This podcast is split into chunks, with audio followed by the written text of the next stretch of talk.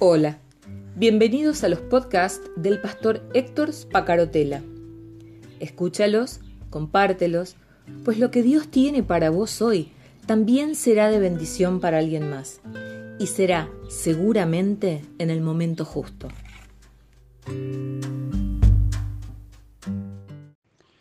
Hola, buen día, ¿cómo estás?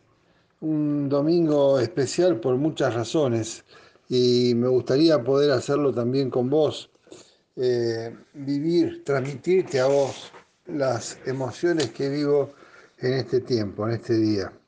Por un lado, este domingo representa algo especial para toda la cristiandad y es la conmemoración, la celebración de la resurrección de, Cristo, la Pascua.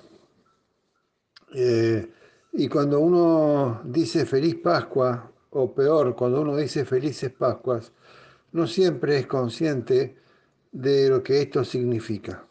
Abrazar al otro, darle un beso o mandarle un WhatsApp diciendo feliz Pascua debería significar el deseo, conllevar el deseo de desearle al otro que pueda experimentar la resurrección de Cristo y ser testigo de la resurrección de Cristo.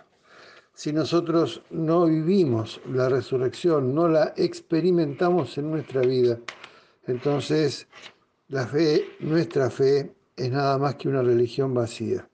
Eso es poco más o menos lo que dice Pablo en una de sus cartas. Experimentar la resurrección, ser testigos de la resurrección, que es lo que le da sentido a nuestra fe. De modo que con ese, eh, con ese panorama quiero transmitirte mi deseo de una feliz Pascua. Eh, por otra parte, eh, hay dos Pascuas más que vivir esta mañana y quiero también compartirte en esa dirección. La primera Pascua es eh, una Pascua, el significado de la palabra Pascua viene de Pesaj, que es una palabra hebrea que significa paso o salto, eh, y se utiliza en una fiesta muy antigua, una fiesta de, mm, eh, que antes aún del Éxodo se celebraba entre entre pastores, una fiesta, una fiesta rural muy importante, pero que además a partir del éxodo, de la salida del pueblo eh, judío de Egipto, tiene un significado especial porque eh, eh, recuerda la salida de la esclavitud. Y para los cristianos, el Pesaj, la Pascua cristiana, también es un paso de la muerte a la vida. Y, tiene dos, eh, te decía que tiene dos aspectos nuevos para mí esta Pascua. La primera es que iniciamos una serie que estoy seguro, porque lo he experimentado ya muchas veces compartiéndolo con otros, que va a darte la posibilidad de revitalizar tu matrimonio. Y eh, y, esto es importante porque eh, para muchos de nosotros que estamos casados, el matrimonio es eh, un aspecto muy importante de nosotros mismos. Puede significar una carga o puede significar un precioso tesoro pero siempre es un aspecto importante de nosotros mismos. Aún para aquellos que han fracasado en sus parejas anteriores, o que han fracasado en su pareja y hoy están solos, reconocen que el matrimonio o la relación de pareja ha marcado sus vidas.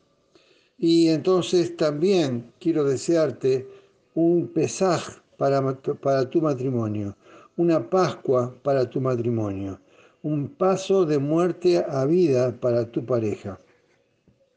Y esta es la serie que comenzamos eh, experimentar a Dios en el matrimonio. Probablemente seas creyente.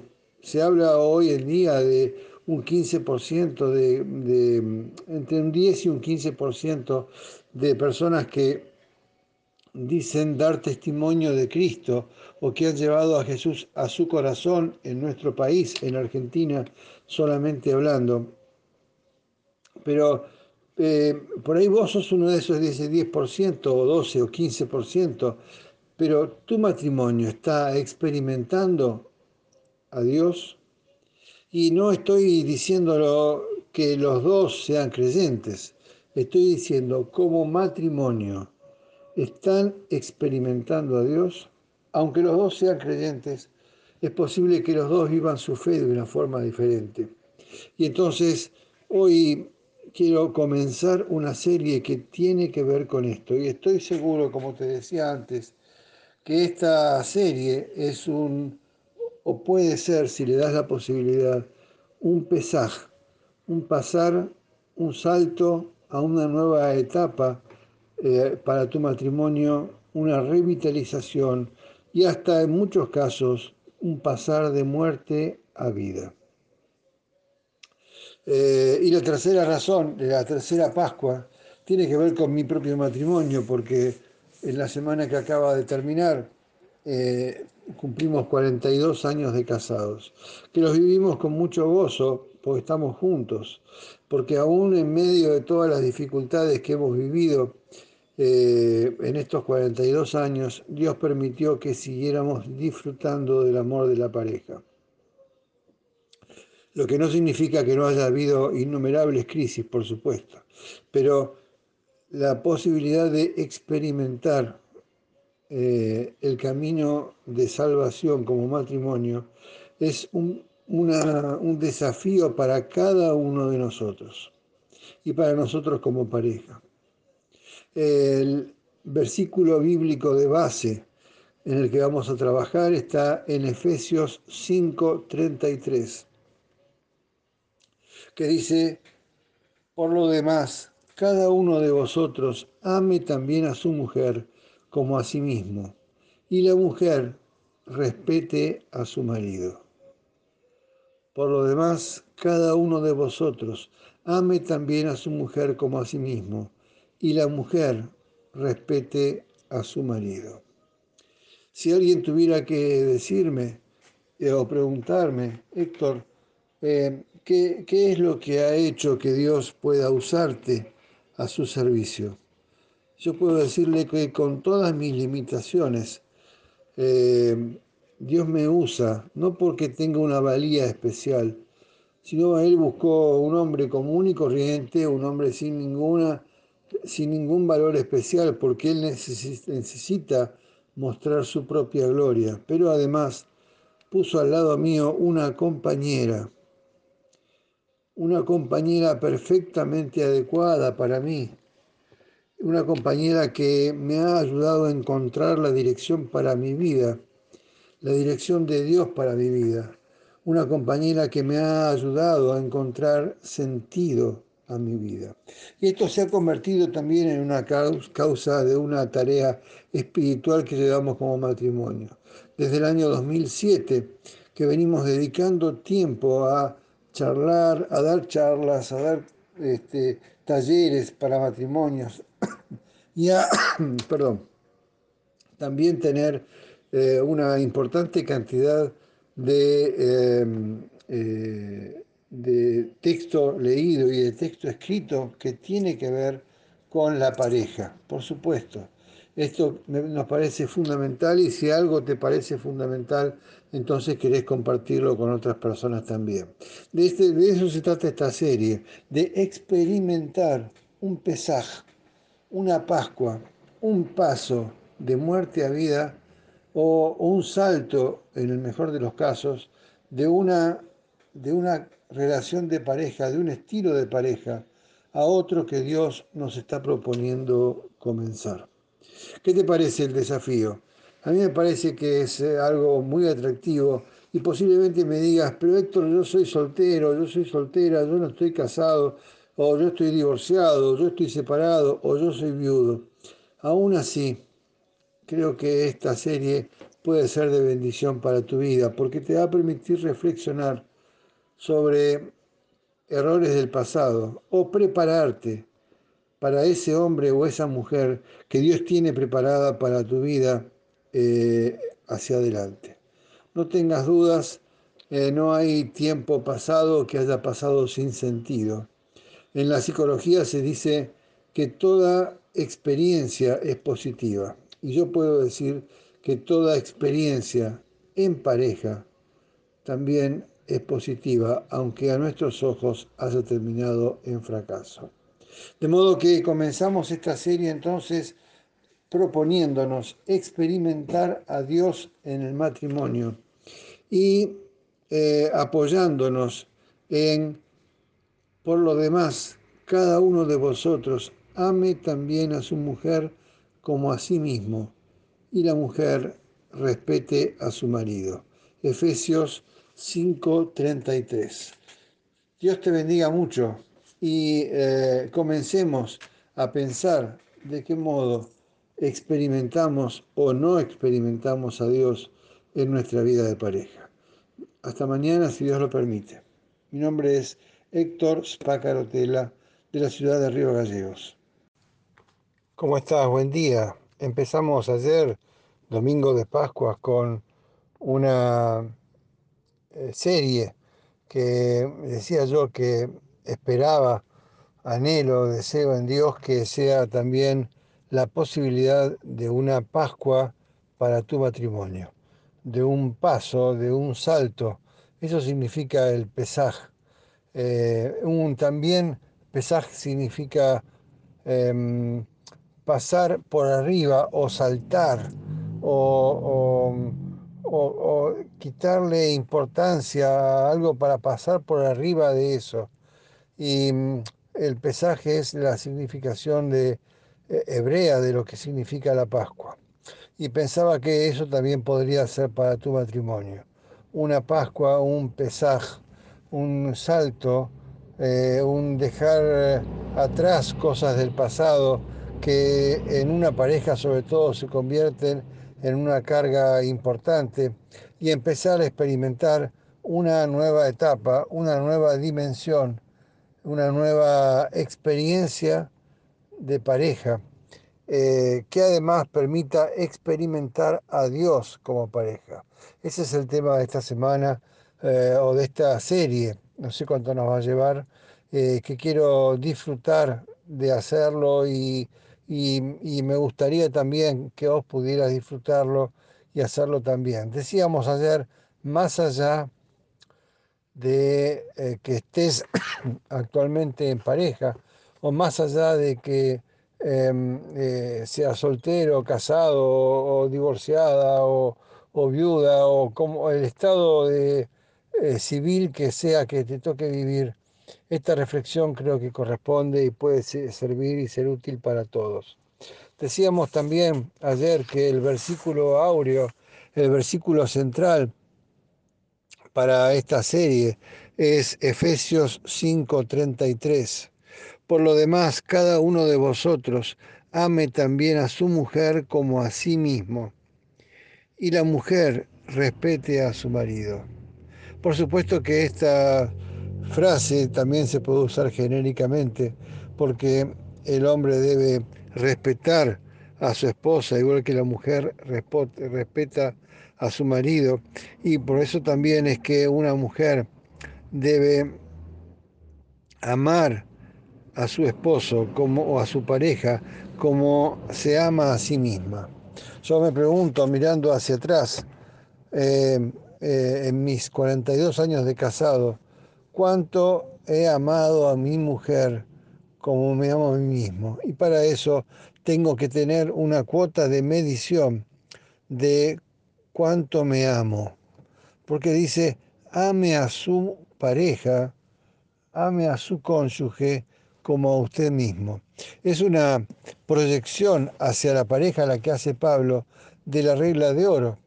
¿no? Esta, esta regla de oro dicha por Jesús en el Sermón del Monte. Eh, eh, ame a su prójimo como a usted mismo. O no desee a su prójimo lo que no le gustaría recibir.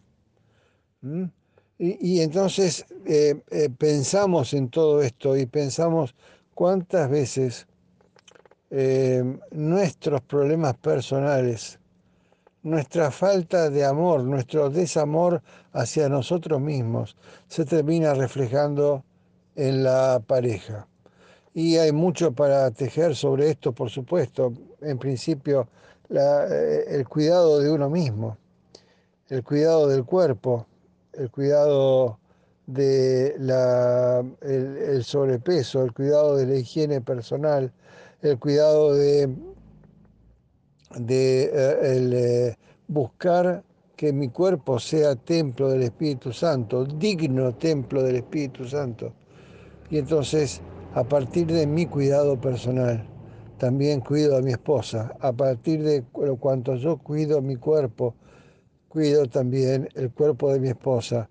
A partir de cuanto yo em, eh, amo mi cuerpo, deseo mi cuerpo, eh, estoy conforme con mi cuerpo, también entonces estoy conforme, deseo y amo el cuerpo de mi esposa. ¿Tan así? Sí, yo creo que es así. Yo creo que es así. Y entonces, claro, todas nuestras cuestiones sin resolver con nosotros mismos están afectando necesariamente nuestra vida de pareja. En, este acompañar parejas que decía ayer que hacemos con mi esposa desde el año 2007 más o menos, eh, em, en este acompañar parejas hemos descubierto que 90 y pico por ciento, por no decir 100, no quiero afirmar diciendo 100, pero sí 90 y pico por ciento de los casos, los problemas que denuncia una pareja en crisis no tienen que ver con la pareja, tienen que ver con una crisis personal de uno o los dos cónyuges.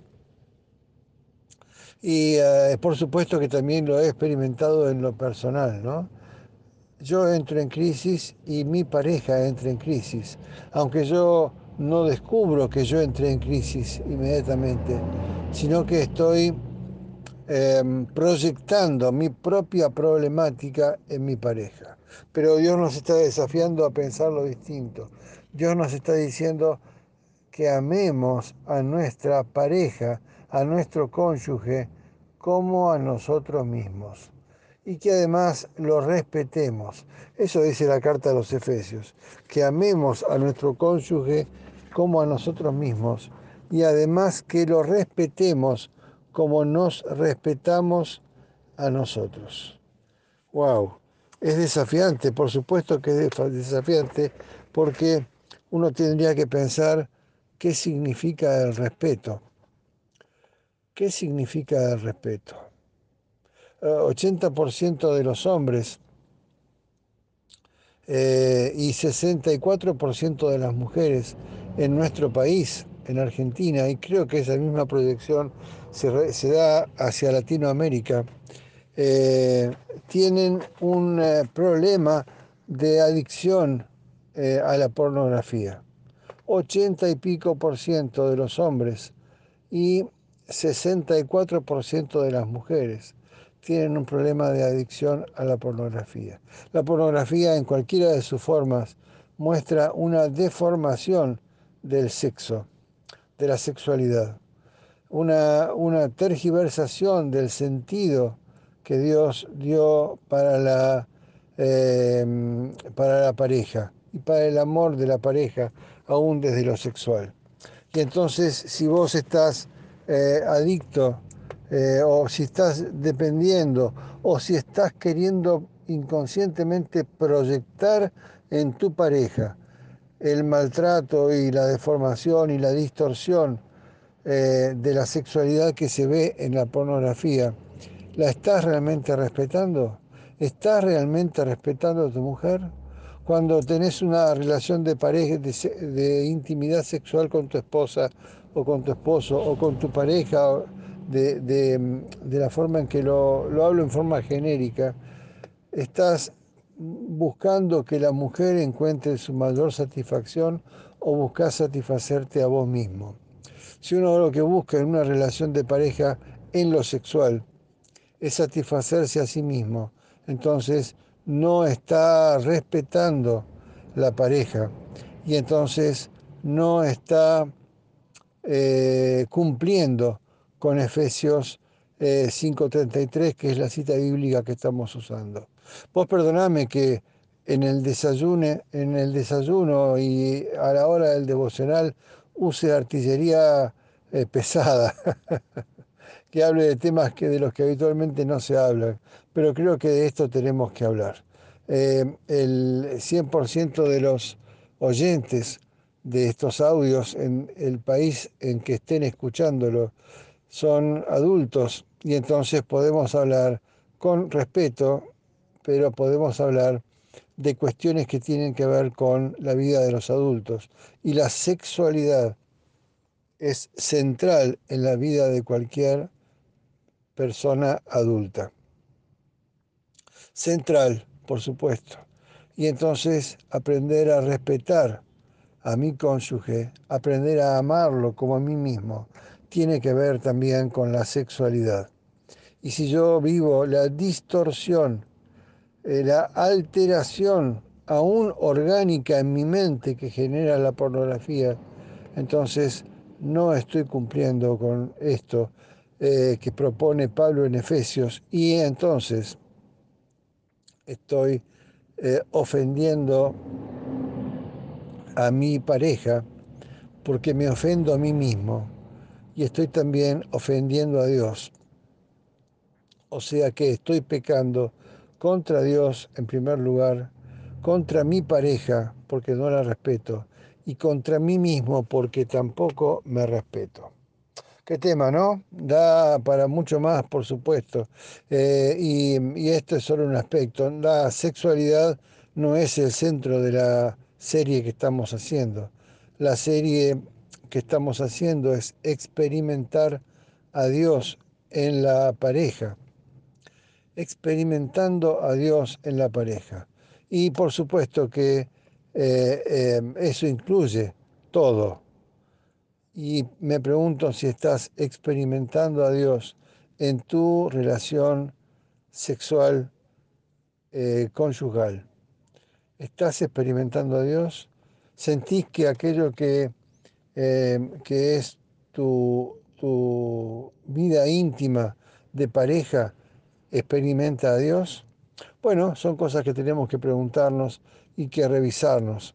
Y por supuesto que estoy abierto, que me digas, Héctor, de eso no, no hay que hablar. Por supuesto que lo, lo acepto, pero mira qué importante que será para Dios la, la sexualidad de la pareja que en el centro de la Biblia hay un libro que habla únicamente de eso, que es el Cantar de los Cantares. Mi nombre es Héctor Spacarotela y grabé este audio desde la ciudad de Río Gallegos en Argentina, en el extremo sur de Argentina. Chao, hasta mañana. Dice Mateo 19, versículos 4 al 6 un texto que también posiblemente te resulte muy familiar, muy conocido, del cual hayas eh, escuchado predicar o probablemente también enseñado o predicado vos. ¿No habéis leído que el que los hizo al principio varón y hembra los hizo? Por esto el hombre dejará a padre y madre y se unirá a su mujer y los dos serán una sola carne. Así que no son ya más dos, sino una sola carne. Por tanto, lo que Dios juntó, no lo separe el hombre. Palabras que en mi Biblia están en rojo, que significa eso, que son palabras de Jesús directamente expresadas en relación con la importancia que Dios le da a la pareja, con la centralidad en la vida del ser humano que es su pareja. El matrimonio no se trata únicamente de un convenio que se firma en un registro civil o de una ceremonia religiosa con un vestido blanco y un traje con un moño. Eh, de esas cuestiones nuestros jóvenes rechazan. Muchos padres, en mi caso pasa lo mismo, Experimentamos que nuestros jóvenes, nuestros hijos, las generaciones que nos siguen, ya no quieren casarse. En un alto porcentaje los jóvenes viven sus relaciones de pareja, estables probablemente, pero sin pasar por el acto del matrimonio en cuanto a la institución. ¿Y por qué? Y bueno, porque han visto que en la generación anterior no tuvo la eficacia que debería tener. Ciertamente un matrimonio, el matrimonio, no se trata de un pacto que se hace delante de un juez civil, en un registro civil, y tampoco se trata de una ceremonia social, religiosa, que uno puede cumplir en una iglesia. El matrimonio es el acto por el que Dios reúne a un hombre y a una mujer para crear una unión mediante la cual Él pueda cumplir su propósito y ser glorificado. Fíjate lo que estoy diciendo, porque me parece que también esto es para anotarlo, resaltarlo, eh, para pegarlo con un imán en la heladera, como suelo decir habitualmente. No, un matrimonio se, trata de una oportunidad de cumplir un propósito y un significado de Dios en este mundo. Dios tiene un propósito para tu vida, no tengas dudas. Dios tiene una misión que tenés que cumplir, no tengas dudas. Pero además, si estás experimentando la pareja, estás trabajando en cumplir con un propósito de Dios para tu matrimonio. Y esto es muy importante, por supuesto porque entonces si no estoy eh, viviendo una relación de pareja satisfactoria a ojos de Dios, entonces no estoy cumpliendo con el propósito de Dios para mi pareja. No estoy cumpliendo con la razón por la que Dios eh, puso a esa mujer o a ese, no, o a ese hombre a caminar a mi lado es, eh, eh, eh, fuerte pensarlo de ese modo, pero quisiera que por lo menos pudieras darte el permiso de pensarlo. Así como hay un propósito y una misión para tu vida puesta por Dios, propuesta por Dios, una razón por la cual seguís vivo, también hay un propósito, una misión, una tarea puesta por Dios para tu pareja. Y cumplir con un matrimonio conforme al corazón de Dios también es cumplir con el propósito y la misión que Dios tiene para tu pareja. Qué, interesante pensarlo de ese modo, pensar que hay un objetivo, un propósito que Dios se ha propuesto cumplir a través de tu matrimonio. Eh, Dios tiene un eh, compromiso con la santidad del matrimonio. Por eso es que ayer eh, hablé con vos de temas de sexualidad, porque también en la sexualidad debe experimentarse la santidad del matrimonio. Hay cosas que se dicen en la calle respecto de lo que una mujer debería hacer en, en una relación conyugal eh, y, esto no tiene que ver con lo que es el propósito de Dios. Dios está comprometido y te está comprometiendo a vos con la santidad del matrimonio. Y en la medida en que podamos trabajar por la santidad del matrimonio, en esa misma medida vamos a detestar el divorcio. En nuestra pareja hicimos hace muchos años atrás un pacto de renuncia a la palabra separación, de renuncia a la palabra divorcio. ¿Esto qué quiere decir?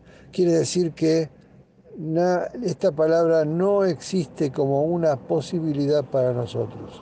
Y entonces los problemas que podamos tener tenemos que resolverlos No hay otro camino que resolverlos. Y si no podemos solos, como en nuestro caso ha pasado muchísimas veces, entonces buscar la ayuda necesaria para que estos problemas puedan resolverse.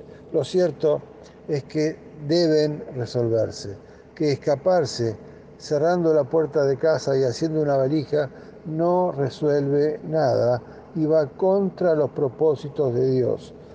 Malaquías 2.16 dice que Dios detesta el divorcio. Dios no quiere el divorcio, lo detesta, lo odia, lo desprecia al, al divorcio. Y entonces eh, Dios quiere trabajar por la santidad de tu matrimonio. Y trabajar por la santidad de tu matrimonio también significa no solamente renunciar a la posibilidad de una separación, un divorcio, sino además detestar, odiar, que te resulte repugnante la posibilidad de un divorcio, igual que Él lo ve en Malaquías 2.16. Así como Dios nos guió con claridad a mi esposa Adriana y a mí a casarnos, Dios te guió hacia tu cónyuge. Si no lo has hecho recientemente, dedica un tiempo a escribir una lista. Agarra una hoja de papel y un lápiz y dedica un tiempo a escribir una lista de las diversas maneras en que sabes que Dios te unió a tu cónyuge. En, las diversas maneras en las que sabes que Dios te guió hacia esa unión que vos tenés con tu pareja hoy en día. Mm, ¿Te animás a hacer una lista? Yo te animo a que puedas hacer esa tarea. Me encantaría que me dijeras, Héctor, yo lo pude hacer, yo hice esa tarea, me costó hacerla, pero lo hice, tuve problemas eh, o no encuentro un sentido. Bueno, lo que sea, pero que me hagas tu devolución. Lo cierto es que hay un propósito, hay una razón, hay algo en el corazón de Dios que te que, lo llevó a guiarte hacia esa pareja que vos tenés actualmente. Y el propósito es que lo puedas descubrir.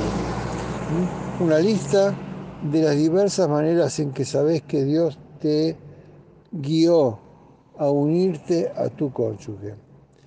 En ocasiones, con todo nuestro movimiento, nuestras corridas, con todas las cosas que experimentamos a diario en nuestra vida personal, laboral y etcétera, olvidamos que Dios nos dio una pareja como una expresión de su amor por nosotros.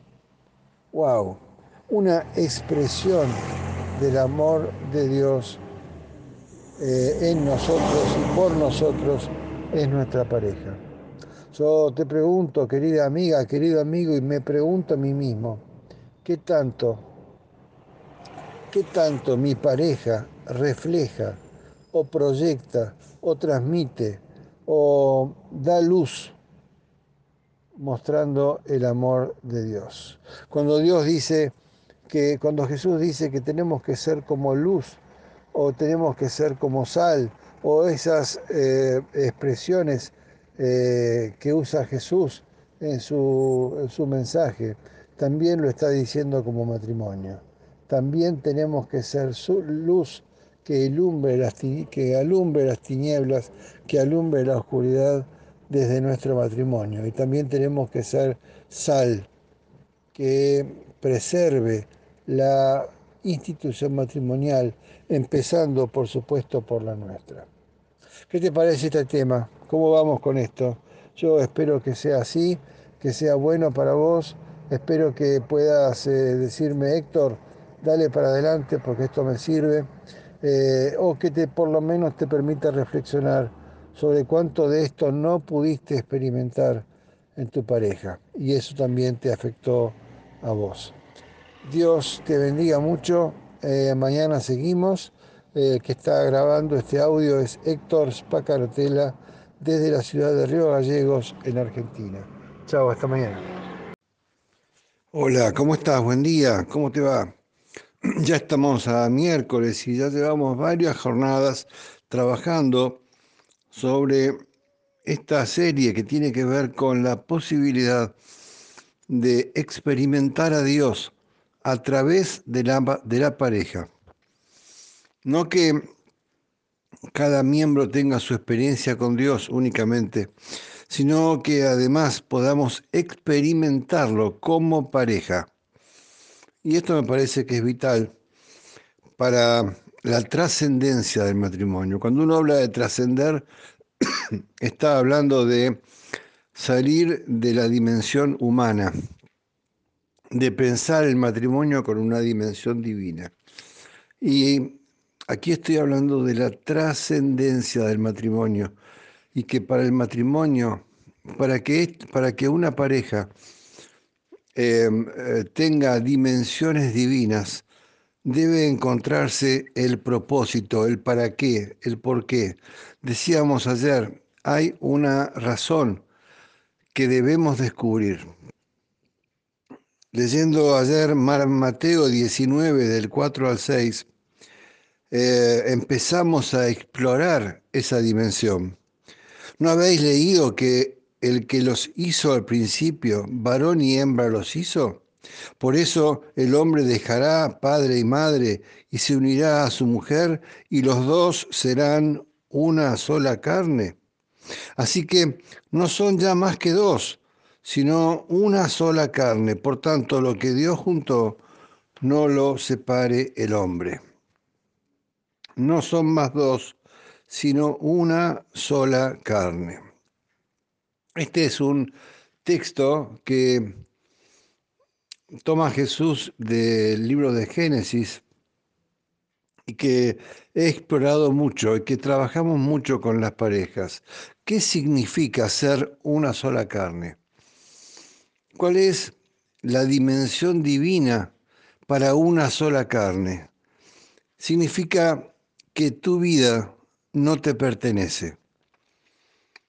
Es complicado lo que voy a decir y es desafiante, pero a ojos de Dios, a partir de tu compromiso de matrimonio delante de su presencia, porque no te casaste frente a un cura o a un pastor. Ellos fueron testigos. Tu compromiso fue delante de Dios. Y a partir del momento en que asumimos esa responsabilidad delante del Padre, comenzamos a construir una sola carne en nosotros y a partir de allí nuestra vida, mi vida, no me pertenece. Si soy casado, yo y mi compañera no somos dos personas separadas que tratan de coexistir, sino que ambos somos uno. ¿Entendés lo que digo? No se trata de dos personas aisladas que tratan de crecer individualmente, en el plano espiritual estoy hablando, sino que son dos personas que son uno a ojos de Dios. Y entonces, si tu esposa sufre, vos estás sufriendo lo mismo que ella. Estás sobrellevando el mismo dolor. Si tu esposo vive una victoria espiritual, es para que vos también seas exitosa. Cuando Dios tiene un plan para la esposa, significa que esa actividad también afectará al esposo. Yo sé que estoy diciendo cosas que te desafían y que cambian en muchos aspectos el paradigma de lo que hasta ahora has venido funcionando en tu matrimonio. Cuando Dios tiene un plan para tu esposa, significa que ese plan, esa actividad que Dios le está proponiendo a tu esposa también afectará a el esposo.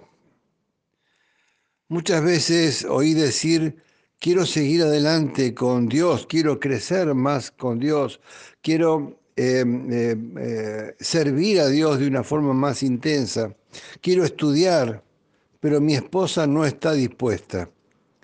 ¿Tengo que hacerlo sin ella? Mi respuesta es la siguiente. Los dos son una sola carne. no puedes dejar atrás a tu cónyuge. Otras veces me han dicho, mi esposa siente claramente que Dios desea que iniciemos una actividad misionera. Pero Dios a mí no me ha dicho nada. ¿Tengo que dejarla entonces a ella que salga a las misiones y quedarme yo en casa? Entonces yo le respondo, los dos son una sola carne. Si Dios le habló a tu esposa, también te va a hablar a vos. Como los dos son una sola carne, tenés que ajustar tu vida a la palabra que Dios le dio a tu cónyuge. Otra vez digo, por tercera vez hoy, sé que estoy diciendo palabras desafiantes, pero te pido que reflexiones al respecto. Es necesario que el crecimiento espiritual se dé de a dos. Si tenés que esperarla, la esperás. Si tenés que esperarlo, lo esperás. Si tu pareja recibe el llamado a una actividad ministerial en cualquier área, lo acompañás, lo apoyás, lo vivís como si ese llamado fuera también tuyo. Pero Héctor, a mi esposo lo, llamaron, lo, invitó Dios a ser pastor, lo llamó a ser pastorado. Y yo no tengo esa vocación de pastor. No te está pidiendo Dios que seas pastora. Te está pidiendo Dios que acompañes a tu esposo en su llamado. Eh, Héctor, pero yo siento que se me pasa la vida y que no, no, sé, eh, como yo quiero, quiero servir a Dios, quiero sentirme útil a Él, quiero crecer en Él. Yo puedo decirte por experiencia propia que tratar de lograr eso sin tu cónyuge es ir al desastre. Yo era copastor en una iglesia. Ya me habían anunciado que pronto me iba a hacer cargo en el año 2010 de una congregación de 250 personas. Eh, eh, tenía además una labor muy importante en, eh, en tareas de sanidad interior y tenía mi oficina donde recibía diariamente a gente. Y tenía un programa de radio que hacía todas las mañanas y era muy exitoso. Pero todo eso lo tenía que hacer eh, sin el apoyo y sin el acompañamiento de mi esposa en ese momento. Lo seguía haciendo y esto casi termina destruyendo mi propia vida y a través de mi propia vida mi matrimonio. Estuve 40 días lidiando con Dios sobre el tema hasta que una mañana renuncié a todo para estar con mi esposa dejé las llaves del templo, dejé mi carnet y, ya estaba eh, dispuesto también a dejar de congregarme por estar con ella. Y tuve que esperar, por supuesto. Tuve que esperar sus tiempos y además entender por qué su reacción no era la que, la que yo esperaba ella estaba viendo que yo estaba equivocándome en lo que estaba haciendo, porque no era un buen proyecto ministerial el que me estaban ofreciendo, y yo no había sabido escucharla, y necesité bajarme de mi caballo y andar a pie a su ritmo para que ella pudiera decirme lo que tenía que decirme. Casi pierdo mi matrimonio por eso. Pero han pasado 12 años y a partir de esa renuncia hemos construido muchas cosas juntas, entre ellas actividades misioneras, entre ellas este pastorado que estamos ejerciendo actualmente.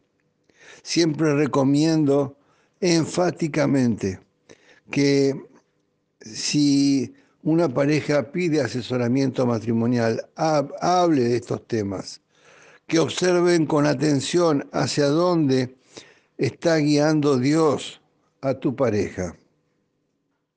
Después de todo, las instrucciones que Dios le dé a uno de los dos van a afectar al otro en forma directa.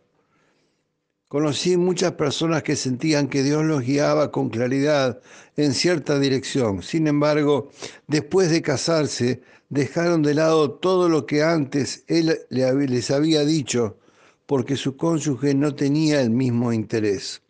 Los dos eran cristianos, los dos eran creyentes, los dos se congregaban en la misma iglesia, pero el yugo era desigual. Y yo te pido que eh, si tenés la posibilidad de estar escuchándome y todavía no llegaste a la, a la unión conyugal, al matrimonio, que puedas trabajar con tu pareja, con tu novio o con tu novia, esto también. ¿Qué promesas te ha hecho Dios? ¿Qué promesas le ha hecho Dios a tu pareja? ¿De qué modo podés ayudar a que esas promesas sean cumplidas. ¿Sabés qué compromisos asumió tu cónyuge delante de Dios? ¿Conoces la travesía espiritual que está realizando? Porque en esa dirección van a tener que caminar juntos. ¿De qué modo, y, te, y cierro con esto, has ayudado a tu cónyuge a responder a la actividad de Dios y a obedecer su voluntad. ¿De qué modo vos estás sumando en lugar de restar, multiplicando en lugar de dividir? Mi nombre es Héctor Spacarotela y vivo en la ciudad de Río Gallegos, en Argentina. Mi teléfono celular es más 54 9 2966 63 13 36. Hasta mañana, Dios te bendiga. El eh, audio de ayer fue significativo para muchos de ustedes e incluso controversial. He encontrado tantas opiniones eh, que, coinciden con lo que yo compartía, como opiniones que no están de acuerdo. En cualquier caso, quiero redoblar la apuesta y quiero desafiarte a que podamos profundizar en los próximos días este tema de lo que significa la, la cosmovisión divina, la visión de Dios sobre lo que es una sola carne, lo que es ser una sola carne. Y quiero contarte el camino para que estés atenta, atento, para que puedas eh, también eh, apoyarme en oración, para que podamos seguir. Vamos a, a hablar sobre orar regularmente por nuestro cónyuge. Vamos a hablar sobre conversar regularmente sobre asuntos espirituales con nuestro cónyuge. Vamos a hablar sobre eh, repasar juntos nuestros indicadores espirituales. Vamos a hablar sobre ministrar juntos como pareja y sobre lo que es dar juntos como pareja. En cualquier caso, eh, lo que viene por delante eh, es precioso, por lo menos a mis ojos, atrapante, desafiante eh, porque también tiene que ver con mi propia experiencia matrimonial. Yo quiero desafiarte. Yo quiero desafiar a aquellos que viven en pareja a que hagan todo lo posible por ayudar a que su cónyuge llegue a ser lo que Dios ha planeado para él o para ella.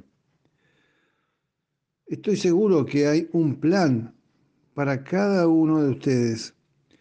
Y estoy seguro que hay un plan para ustedes como pareja. Y entonces tenemos que hacer todo lo posible para que nuestro cónyuge llegue a ser todo lo que Dios tiene planeado para él o para ella. Yo quiero desafiarte a que trabajes en esa dirección. quiero, quiero que pienses, que proyectes hacia adelante a tu esposo, a tu esposa, a tu pareja, eh, eh, comprometiéndote a trabajar para que lleguen a ser hombres y mujeres de Dios. Para las parejas cristianas, su amor y su mutua edificación tienen que ser una máxima prioridad. Lo repito esto porque es importante y no quiero que pase de largo. Para las parejas cristianas, el amor y la mutua edificación tienen que ser una máxima prioridad. Y esto por la pareja, por supuesto, pero además por la proyección que esto tiene sobre la generación que sigue, sobre los hijos. Si los padres descuidan su propio andar con Dios, sus hijos estarán en peligro. Lo que hacemos en el marco espiritual también se proyecta hacia las generaciones que vienen. Lo mejor que podemos hacer por nuestros hijos es apoyar y estimular el camino de nuestro cónyuge con Dios. Te lo repito de vuelta, perdóname que sea reiterativo, pero no quiero que ninguna palabra quede descolgada. Lo mejor que podemos hacer por nuestros hijos es apoyar y estimular el andar de nuestro cónyuge con Dios. Dice la primera carta de Pedro, capítulo 2, versículo 4. Al acercarse a él, la piedra viva, rechazada por los hombres, pero elegida y preciosa a los ojos de Dios, también ustedes, a manera de piedras vivas, son edificados como una casa espiritual para ejercer un sacerdocio santo y ofrecer sacrificios espirituales agradables a Dios por Jesucristo. Porque dice la Escritura, yo pongo en Sión una piedra angular, elegida y preciosa. El que deposita su confianza en ella no será confundido. Hemos leído, por supuesto, muchas veces este texto, pero pensando en nosotros como individuos. ¿Qué tal si ahora lo revisamos como pareja? al acercarnos a Él como pareja, piedra viva, rechazada por los hombres, pero elegida y preciosa a los ojos de Dios. También nosotros como pareja, a manera de piedras vivas, somos edificados como una casa espiritual, para que podamos ejercer juntos un sacerdocio santo y ofrecer juntos sacrificios espirituales agradables a Dios por Jesucristo. Porque dice la Escritura, yo pongo en Sión una piedra angular, elegida y preciosa. Aquellos que como pareja depositan su confianza en esa piedra angular no serán confundidos. Y esto nos pone por delante una responsabilidad, y es la de trabajar por eh, edificarnos mutuamente, pero trabajar para que nuestro cónyuge se acerque cada vez más a esa piedra viva de la que habla Pedro. Que nuestro cónyuge, que nuestra pareja se convierta también en piedras vivas. Y esto es una, un enorme desafío, por supuesto. Y una de las cosas más sensacionales que podemos hacer es observar cómo está obrando Dios en la vida de nuestro cónyuge para unirnos a Él, para unirnos a Dios. Yo eh, eh, eh, quisiera que pudieras reflexionar sobre estas cosas. No tengo ninguna duda, más allá de que tú sientas que tu cónyuge Mm, por ahí no tiene la fortaleza en la fe que quisieras, yo no tengo ninguna duda que Dios está obrando alrededor de la vida de tu cónyuge. y que lo único que necesita él es abrir sus ojos espirituales, que se abran sus ojos espirituales para que él pueda ver cómo está obrando Dios en su entorno y cómo está obrando Dios, preparándolo a él para intervenir en lo que Dios está haciendo a su alrededor. Ahora, esta tarea en gran parte depende de nosotros. Por eso es que te pido que comprometas orar regularmente por tu cónyuge y también orar regularmente con tu cónyuge. Dios conoce mejor que vos lo que tu pareja está experimentando. Dios conoce mejor que vos, mejor que nadie, lo que él o ella están viviendo. Por eso es que necesitan oración. Pero no tengas dudas que si él está vivo o ella está viva y si está a tu lado, es porque hay un proyecto de Dios para sus vidas como individuos y también para sus vidas como pareja. También en esta dirección necesitamos ser una sola carne.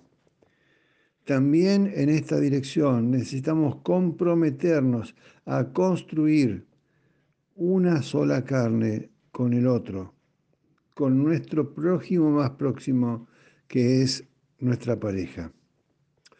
¿Qué te parece lo que estoy planteando? Probablemente te resulte, como te decía hoy ya varias veces, te resulte desafiante. Probablemente estoy hablando en términos que no habías escuchado hablar antes. Lo cierto es que somos edificadores y nuestra tarea no la podemos llevar a cabo individualmente. Necesitamos trabajar juntos. Mi nombre es Héctor Spacarotela y grabé este audio desde la ciudad de Río Gallegos, en Argentina. Dios te bendiga, hasta mañana. Con eh, Adriana, cuando trabajamos con temas de pareja, con otras parejas, cuando damos talleres, cuando damos charlas, disfrutamos mucho de eh, hacer una versión para matrimonios de la Biblia. Esto no significa, por supuesto, una distorsión del texto bíblico, sino una aplicación del texto bíblico a la pareja, porque finalmente eh, también nuestra pareja eh, está formado por individuos que crecen en Cristo y nuestra pareja crece también en Cristo. Ayer leíamos un texto de Primera de Pedro y hoy quisiera leerte otro texto de Primera de Pedro, capítulo 3, versículo 8 eh, al 10, al 11, perdón, al 12. Eh, primera de Pedro 3, versículo 8 al 12. Y lo voy a hacer en versión para matrimonios, otra vez, con todo el respeto, porque no estoy distorsionando el texto. En fin, vivan unidos como pareja, compartan las preocupaciones que tiene su cónyuge. Ámense como hermanos, sean misericordiosos y humildes. No devuelvan mal por mal, ni injuria por injuria. Al contrario, retribuyan con bendiciones porque ustedes mismos están llamados a heredar una bendición. El que ama la vida y desea gozar de días felices, guarde su lengua del mal y sus labios de palabras mentirosas. Apártese del mal y practique el bien, busque la paz y siga tras ella, porque los ojos del Señor miran al justo y sus oídos están atentos a su plegaria, pero Él rechaza a los que hacen el mal. ¿Tendrá esta cita algo que ver con la pareja, con tu pareja, con mi pareja? Primera de Pedro capítulo 3, versículo 8 al 12. Yo creo que sí. Yo creo que nos pone por delante un, un camino que tenemos que estar dispuestos a seguir. Un camino que comienza porque por entender, como decíamos ayer, que Dios conoce muy bien lo que tu cónyuge está experimentando. Dios conoce los temores, los miedos que tu pareja tienen. Dios conoce sus inseguridades. Y Dios también sabe lo que planea hacer por medio de él. Ahora, el desafío está en entender que ese plan debe llevarse a cabo únicamente con tu apoyo.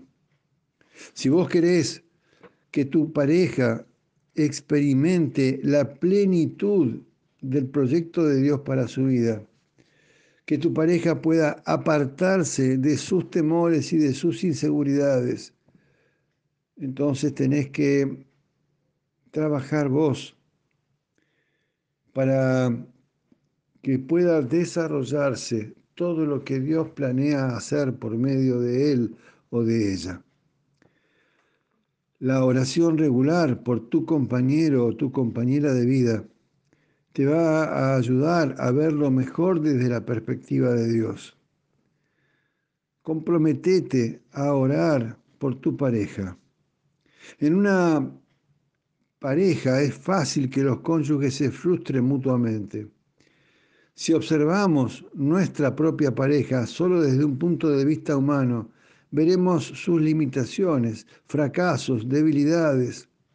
Cuando lo observamos desde la perspectiva de Dios, veremos un potencial ilimitado en manos del Señor. Por eso es que nos necesitamos comprometernos a orar para que se destrabe ese potencial ilimitado que Dios quiere desarrollar en los individuos que forman la pareja y en la pareja.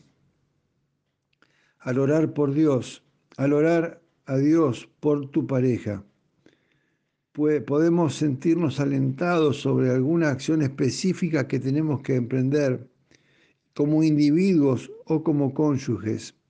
O podemos ver alguna palabra de aliento en particular para impartir. Es posible que Dios te muestre eh, en tu cónyuge aptitudes que él mismo no puede ver o que ella misma no puede ver. Mientras muchas veces oraba por mi pareja, por mi esposa, Dios confirmó que ella tiene una comprensión maravillosa en cuanto al andar con Él una comprensión en muchos aspectos mayor que la mía, una vivencia de Dios mayor que la mía, una captación de la dimensión divina que me, me llena de asombro y que desarrollada puede servir de aliento para muchas otras personas. Aunque yo por ahí tenga un carnet que me identifique con una labor ministerial, aliento permanentemente a mi esposa a que también desarrolle todo su potencial en Dios, para que pueda compartir con otros esa enorme riqueza. Al orar por tu cónyuge, Dios está movilizando el mundo espiritual alrededor de ella o de él. Al orar por tu cónyuge, al comprometerte en oración por tu cónyuge, el mundo se sacude en lo espiritual, se ordena en lo espiritual, se, se, se sincroniza en lo espiritual y las cosas empiezan a cambiar rápidamente. Casi te diría que empiezan a cambiar violentamente. Nuestro compromiso debe ser no anclarnos en sus debilidades, en las debilidades de nuestra pareja, no anclarnos en sus miedos, no anclarnos en sus inseguridades, no anclarnos en sus situaciones sin resolver, no anclarnos en lo que es o ha sido hasta ahora su historia de vida. Todo lo contrario. Tenemos que proyectar hacia adelante, abrir un camino, quitar los obstáculos, correr las piedras, allanar el sendero para que nuestra pareja, nuestro cónyuge, pueda desarrollar plenamente el potencial que Dios tiene para él o para ella. No ver sus limitaciones, no ver sus fracasos, no ver sus debilidades, ver que Dios tiene desde su propia perspectiva una visión completamente distinta de lo que eh, quiere para él o para ella y por supuesto de lo que quiere para nosotros como pareja. Finalmente, no fue casualidad. Esto lo afirmamos con mucha soltura los cristianos y decimos, no hay casualidades, sino causalidades. Y lo decimos con mucha soltura, pero también aquí esto nos, eh, nos hace mirar con otros ojos. No es casualidad que vos estés a su lado. Y entonces te comprometo, no, por, no lo hagas por mí, por supuesto, te comprometo a mirar con ojos de Dios tú, la vida de tu cónyuge y a mirar con ojos de Dios la vida que Dios proyecta para tu pareja. Y entonces necesitas comprometerte a orar por él o por ella. A orar en silencio, a orar desde tu lugar. Si hace falta, si se puede, no si hace falta, si se puede hacer, si él lo permite o si ella lo permite, orar también en voz alta y orar juntos. Esto sería algo maravilloso me bendice enormemente la oración de mi esposa, enormemente. En los momentos más oscuros, su oración me trae claridad. Pero si esto no se pudiera hacer explícitamente, en voz alta, voz en cuello, comprometete a la oración, eh, buscando la edificación espiritual de tu cónyuge buscando que se suelten aquellas ataduras emocionales y espirituales que hasta ahora están limitando su caminar hacia el proyecto que Dios tiene para él o para ella. Primer paso entonces, comprometernos a orar regularmente por nuestro cónyuge. Mañana seguimos. Dios te bendiga. Hasta mañana. Hola, ¿cómo estás? Buen día. Eh, sábado y fin de una semana muy intensa, por lo menos para mí, de una semana de muchas corridas y de muchas tensiones. Eh, te pido especialmente oración, porque creo que eh, tengo que empezar a regular mis tiempos, porque estoy con demasiada actividad y el cuerpo lo está sintiendo siempre que tengo con, contacto íntimo con alguno de ustedes o individual con alguno de ustedes, les pido oración por este ministerio eh, y ahora lo hago especialmente. ¿eh? No pasa nada especial, no se asusten, pero siento realmente enorme cansancio y, y necesito de Dios la fortaleza para que esto pueda seguir cada mañana.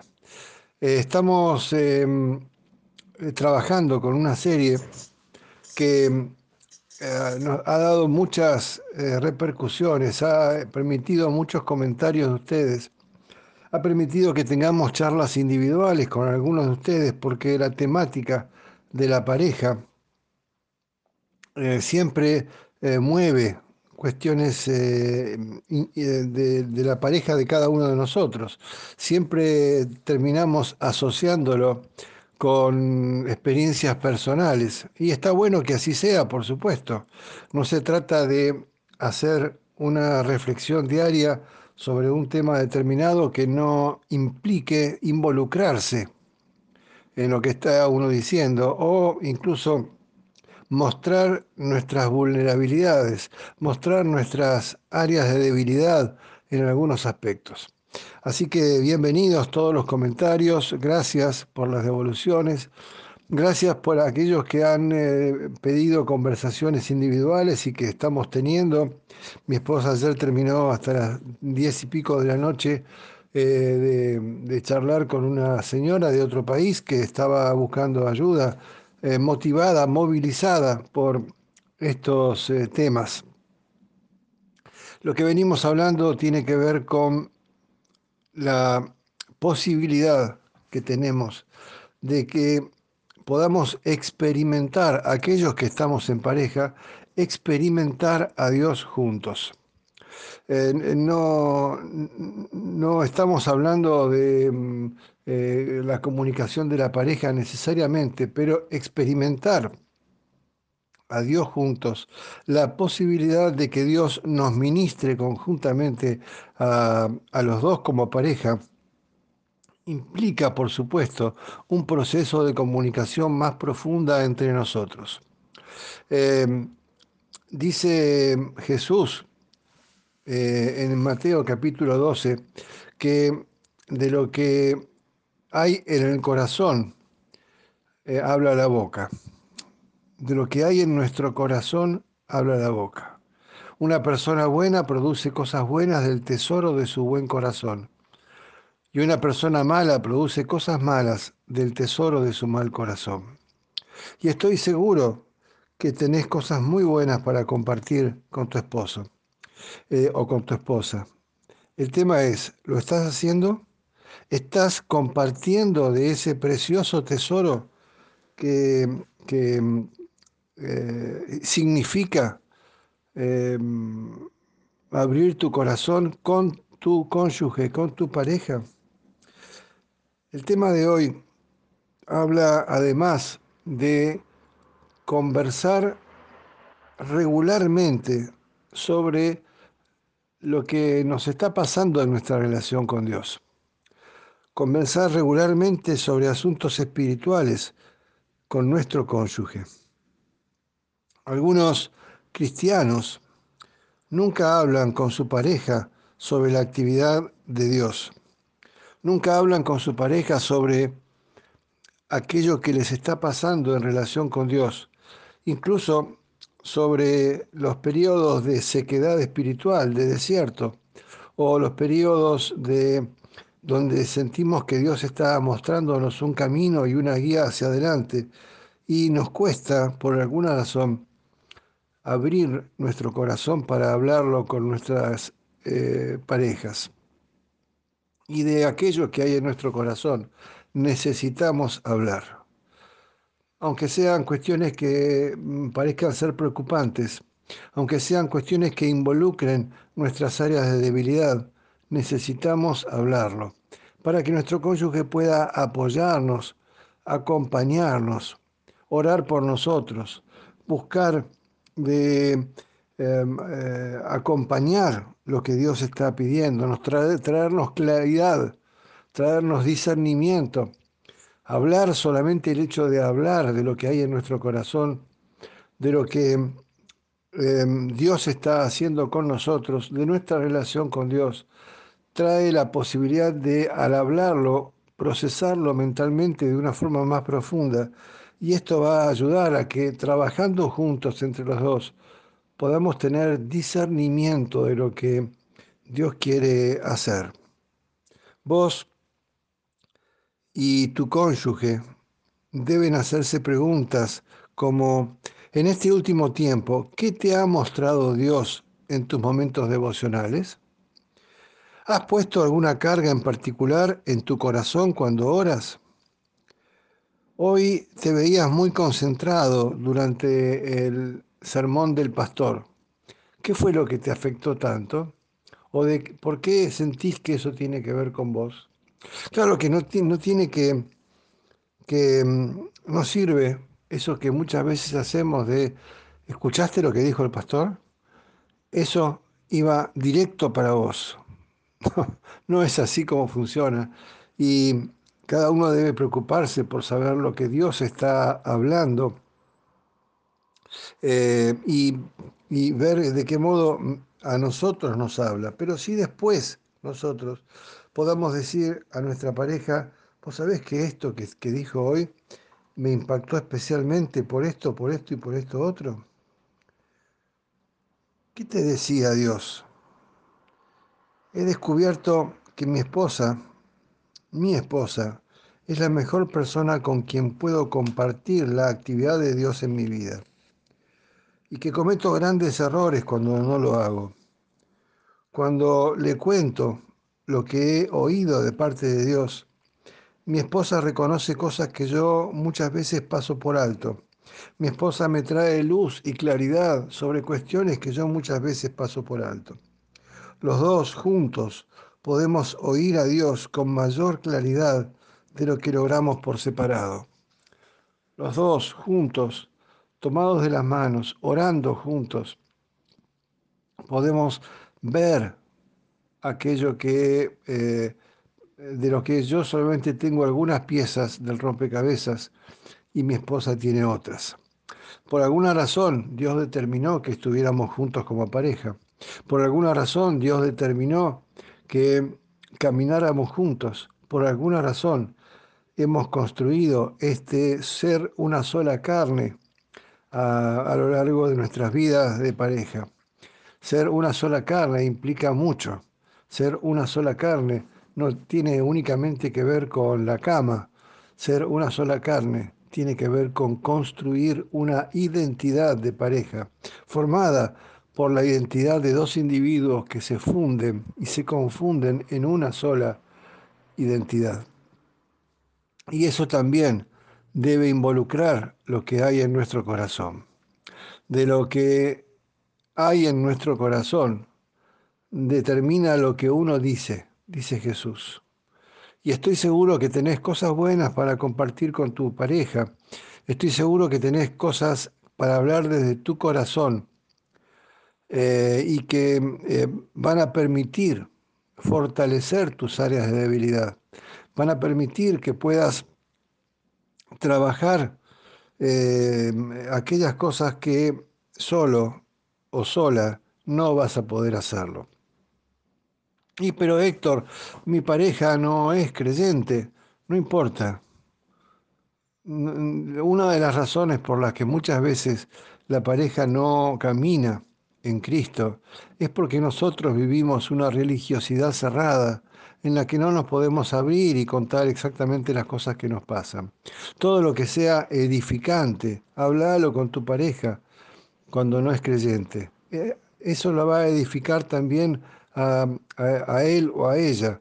Eso va a también traerle fortaleza a él o a ella. Animémonos a hablar con nuestras parejas de temas espirituales. Nosotros los necesitamos, además de que sin duda la pareja se va a ver enormemente beneficiada. Seguimos caminando juntos, seguimos buscando juntos, seguimos escuchando lo que Dios tiene para decirnos. Queremos experimentar a la pareja em, en Dios. Queremos experimentar a Dios en la pareja. Mi nombre es Héctor Spacarotela. Grabo este audio desde la ciudad de Río Gallegos, en el extremo sur de Argentina. Chao, hasta mañana. Ya he hablado alguna vez sobre este tema, pero em, soy muy fácil de perderme cuando estoy eh, conduciendo por una zona que no eh, conozco. Eh, por eso es que dependo de tecnologías como el GPS, que hoy, hoy en día viene incluido dentro de nuestros teléfonos celulares, inclusive para poder guiarme y orientarme, porque aún en la ciudad, en la pequeña ciudad donde vivo hace 40 años, todavía cuando me dan una dirección pienso en qué sentido tengo que ir o hacia dónde tengo que ir y muy a menudo tomo decisiones equivocadas. Pero el GPS nos da señales y nos da pistas y dice tiene que ir tres cuadras a la derecha y después cinco cuadras a la izquierda. Y muchas veces Dios usa a nuestro cónyuge como un GPS. Y tenemos que aprender a ver las señales, los indicadores espirituales que Dios pone en nuestra pareja. Y aprender a reconocerlos. Y aprender a valorarlos también. No solamente reconocerlos, sino además valorarlos. Porque siempre digo lo mismo, no es casual que estemos juntos. No es casual, en mi caso, que llevemos 42 años de vida juntos.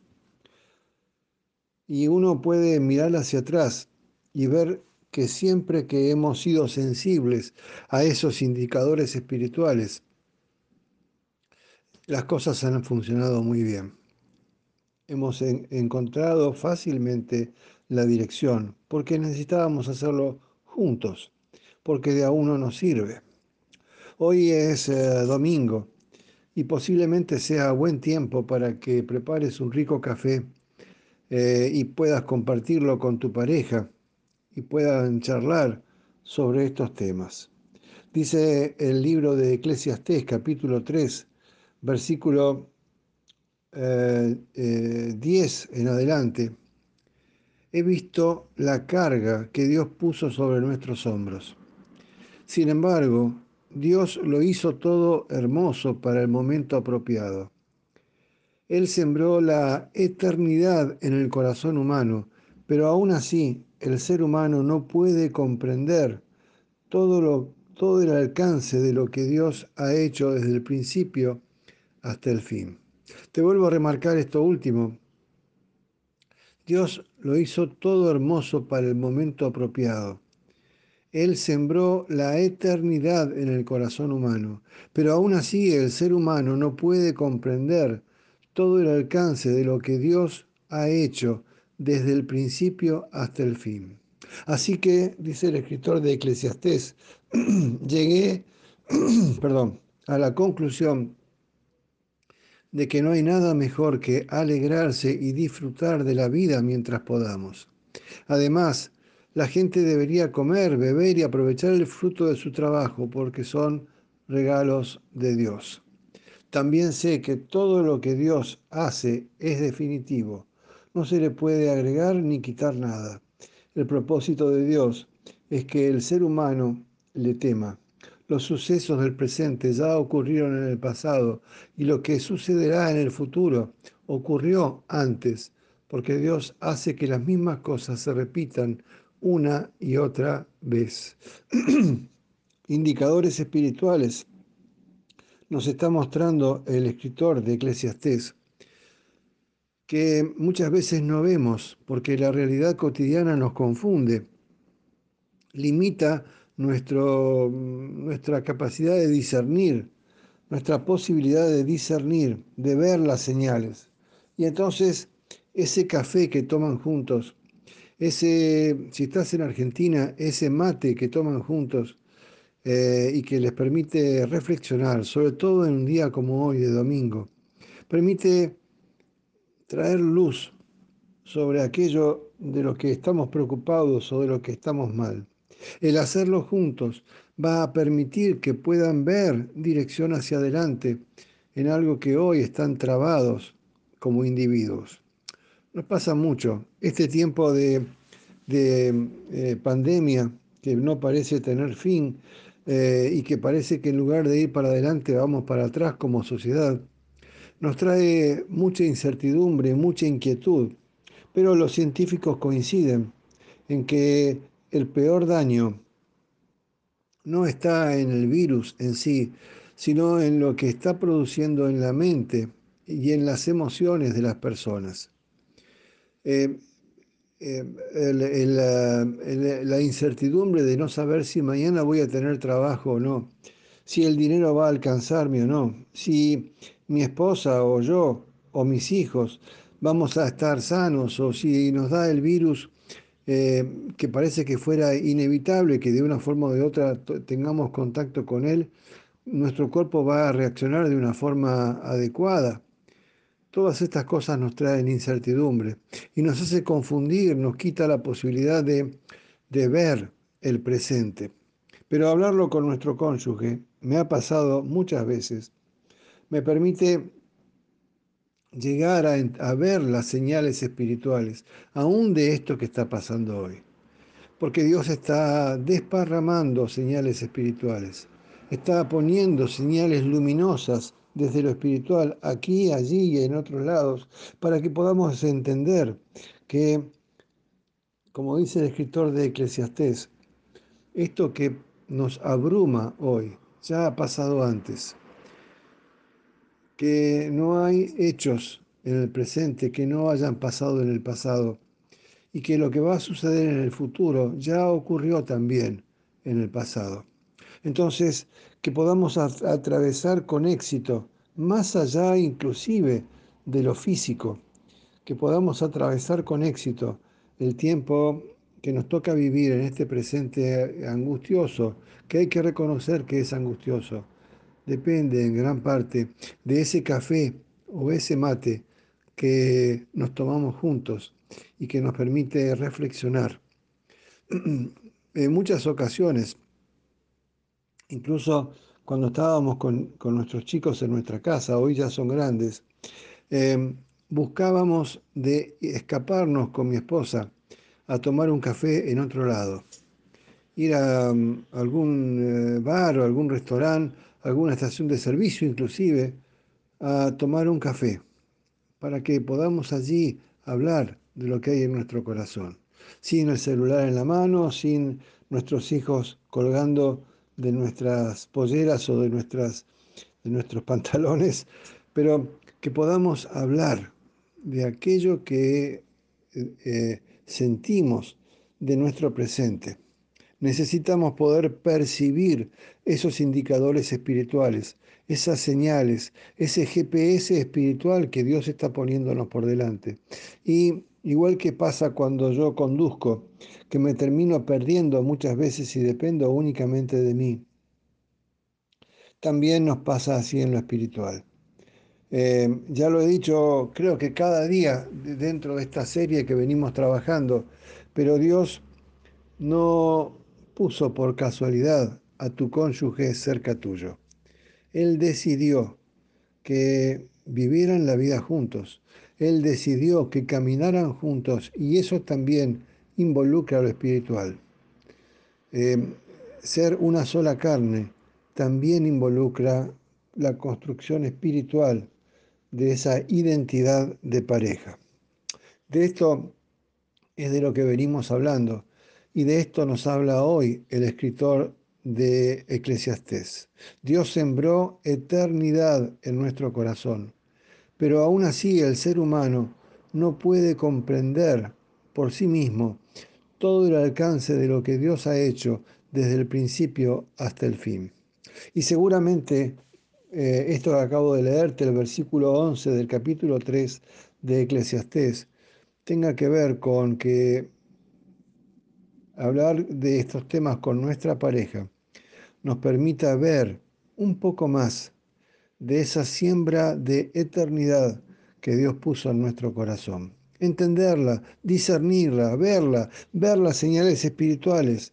Necesitamos ver esas señales espirituales y nuestra pareja puede ser enormemente útil si es que, como decíamos ayer, logramos abrir nuestro corazón y mostrarle a ella o a él lo que Dios está haciendo en nuestras vidas, el tiempo que estamos atravesando, la riqueza o la sequedad espiritual de lo que creemos estar viviendo en Dios. Que Dios te bendiga mucho, que tengas un excelente domingo y que puedas tomarte ese café o esos mates con tu pareja. Eh, quiero dejar, una vez más mi teléfono porque he tenido muchas consultas, muchos comentarios y me interesa mucho que aquellas personas que están recibiendo estos audios reenviados por otros tengan la posibilidad también de eh, hacerme su devolución, sus comentarios, sus pensamientos, sabiendo que Aquello que escriban, por supuesto, va a quedar solamente en mí. Mi nombre es Héctor Spacarotela. Vivo en la ciudad de Río Gallegos, en Argentina, en el extremo sur de Argentina. Y mi teléfono de WhatsApp eh, es más 54 9 2966 63 1336. Dios te bendiga, que tengas un hermoso domingo y que puedas disfrutar de ese café con tu pareja. Es increíble cómo se potencia lo que uno pueda hacer cuando lo hacemos tomados de las manos con nuestra pareja. Dios nos unió también para que llevemos frutos como pareja. Y seguramente que si sembramos juntos, la cosecha será mucho más abundante que si lo hacemos individualmente.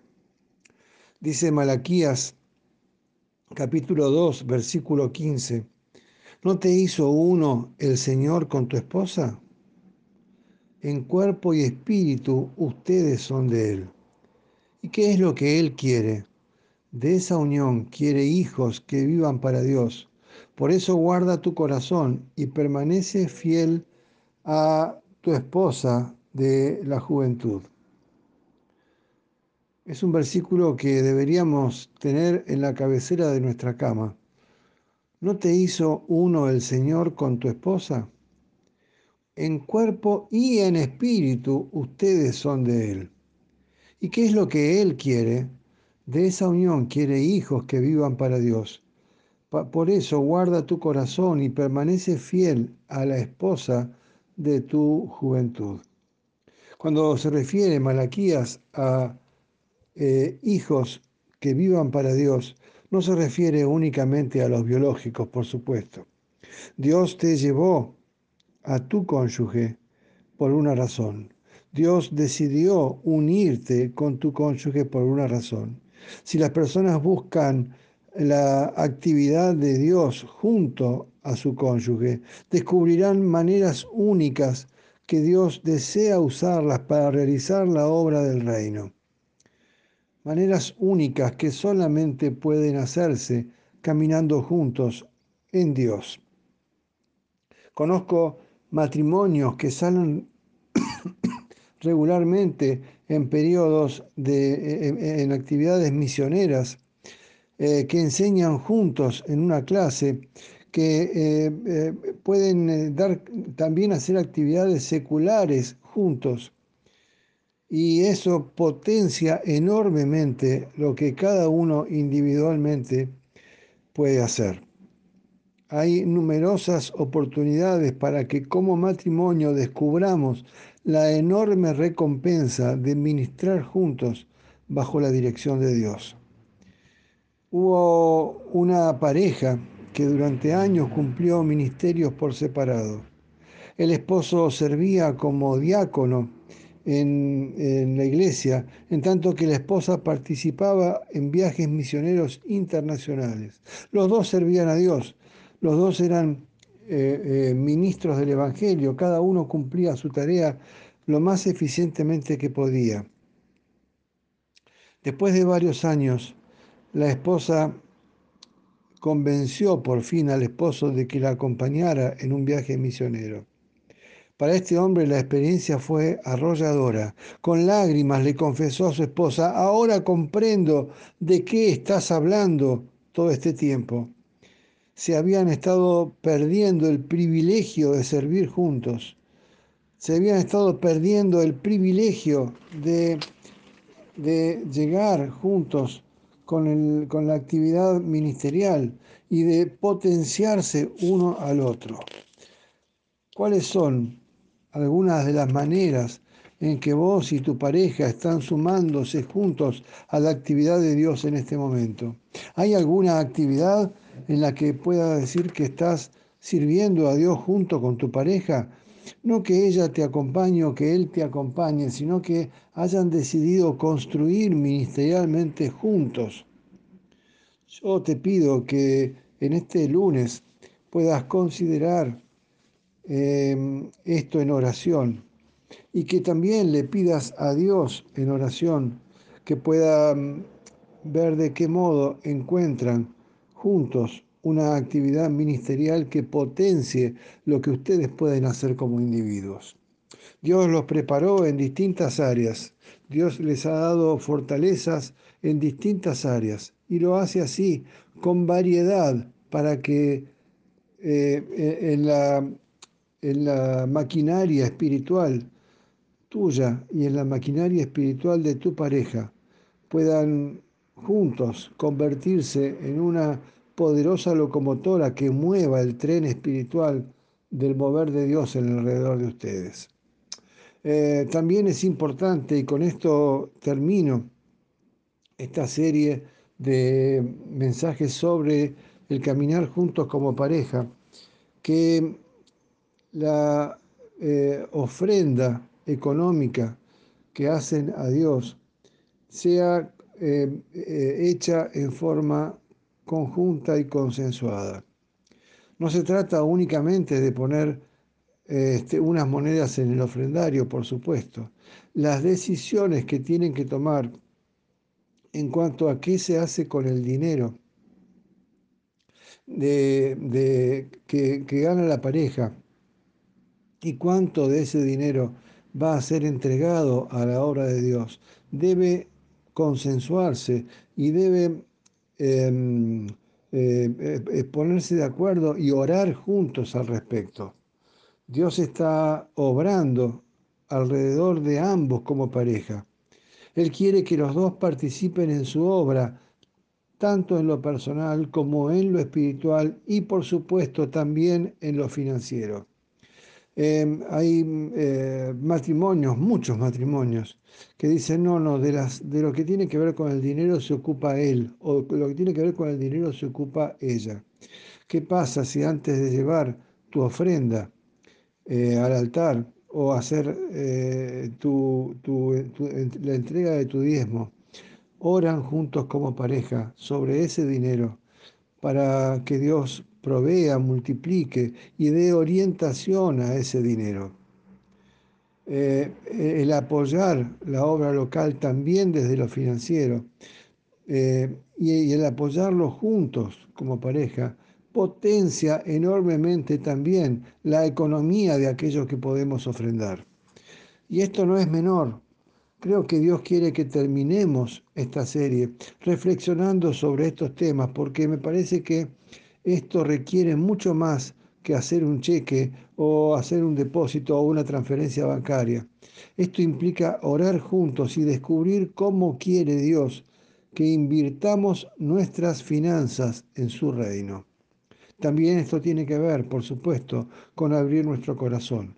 Juntos estamos acumulando tesoros en el cielo. Juntos estamos acumulando tesoros en el cielo. En resumen, y con esto ya eh, cierro la serie eh, que tiene que ver con eh, experimentar juntos como pareja a Dios.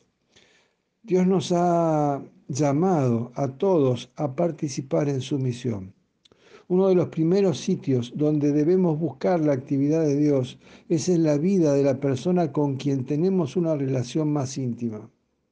Tenemos que buscar qué es lo que Dios está haciendo en nuestra pareja.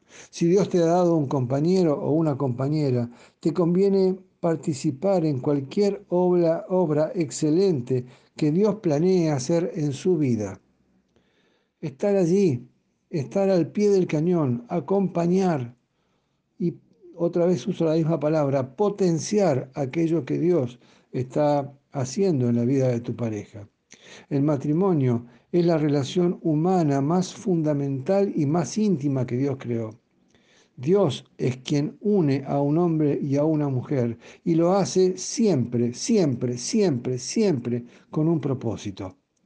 Así como Dios está activo en la vida de tu cónyuge, te invita a participar en su actividad. Presta atención a la manera en que Dios quiere que participes en su actividad en la vida de tu pareja.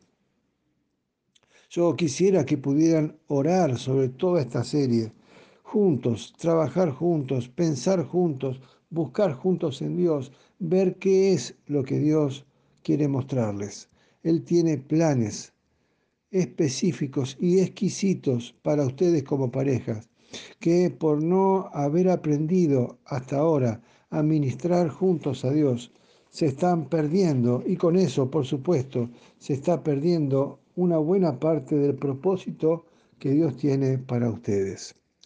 Em, han pasado ocho días, creo, de una serie de mucha intensidad, con muchas devoluciones, con muchos comentarios.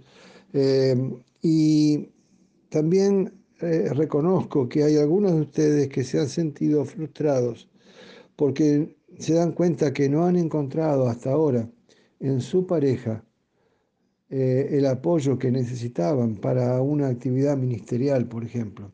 Y allí es donde Dios puede actuar. Allí donde las limitaciones humanas parecen cerrar puertas, Dios quiere abrirlas. Dios te bendiga mucho. Dios bendiga a tu pareja. Dios bendiga a esa mujer o a ese hombre que puso a tu lado.